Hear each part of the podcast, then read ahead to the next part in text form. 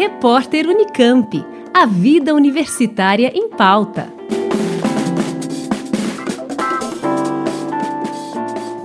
Cochilos longos e frequentes afetam o aprendizado dos adolescentes, segundo estudo de pesquisadores da Universidade Federal do Paraná.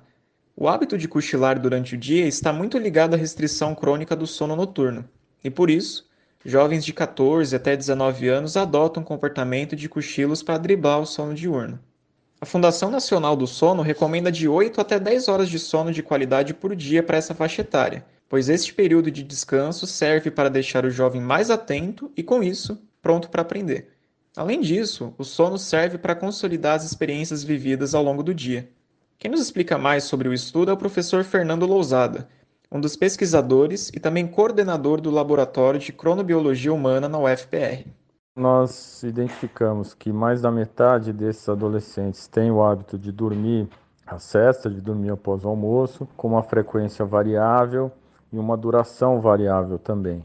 Mas o que nós identificamos é que quando as cestas tendem a ser mais longas, com mais de 90 minutos, elas começam a interferir no horário de início do sono noturno. Se, se, o adolescente dorme duas, três horas à tarde, isso contribui para atrasar o horário de início do sono noturno, exacerbando a restrição de sono que ele tem. Porque a gente observa que os adolescentes têm essa tendência a atrasar os horários de sono, que a gente chama de atraso de fase, e há vários fatores envolvidos nesse atraso de fase, mas um deles é essa dificuldade de pegar no sono porque ele não está sentindo sono. A gente fala que a pressão de sono ainda não é suficiente. Então, se ele dorme muito à tarde, ele reduz ainda mais a pressão de sono, atrasando o horário de dormir, o que pode criar um ciclo vicioso aí de aumentar a sonolência diurna, ele sentir mais necessidade de dormir durante o dia Nesta pesquisa foram avaliados padrões de sono de aproximadamente 1.500 alunos de Curitiba, matriculados no ensino médio em 2019. A quantidade de adolescentes que não dormem pelo menos 8 horas por dia foi maior no grupo que cochila durante o dia, com 76%. Os jovens precisam de mais horas acordados para sentir sono, e por isso eles associam o horário das aulas matutinas como uma restrição crônica do sono.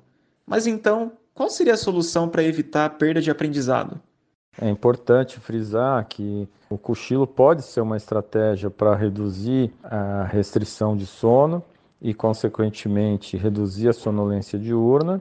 Ele traz benefícios, mas nós temos que ter essa preocupação com a duração desses cochilos.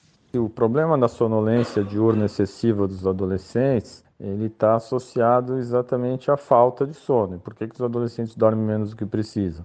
Porque eles têm dificuldade de pegar no sono cedo e eles são obrigados a acordar cedo devido aos horários matutinos de aula. Então a gente está empurrando o sono para mais tarde, porque as mudanças da adolescência fazem isso, associadas ao uso de telas, de dispositivos digitais, e a gente está cortando o sono de manhã porque eles são obrigados a acordar muito cedo. Então, sem dúvida, a solução passa por uma mudança nos horários escolares. Inevitavelmente é necessária essa mudança nos horários escolares, que não deve ser feita com, uma, com um decreto, com uma lei. Antes disso, a gente tem que conscientizar a população, educadores, famílias, os adolescentes, que essa mudança é necessária e já tem ocorrido em inúmeros países. Para que os cochilos tenham benefícios na rotina desses adolescentes, recomendado que a sua duração não seja maior que uma hora e eles sejam realizados após o almoço. Matheus Cristianini, da Rádio Unesp FM. Repórter Unicamp. A vida universitária em pauta.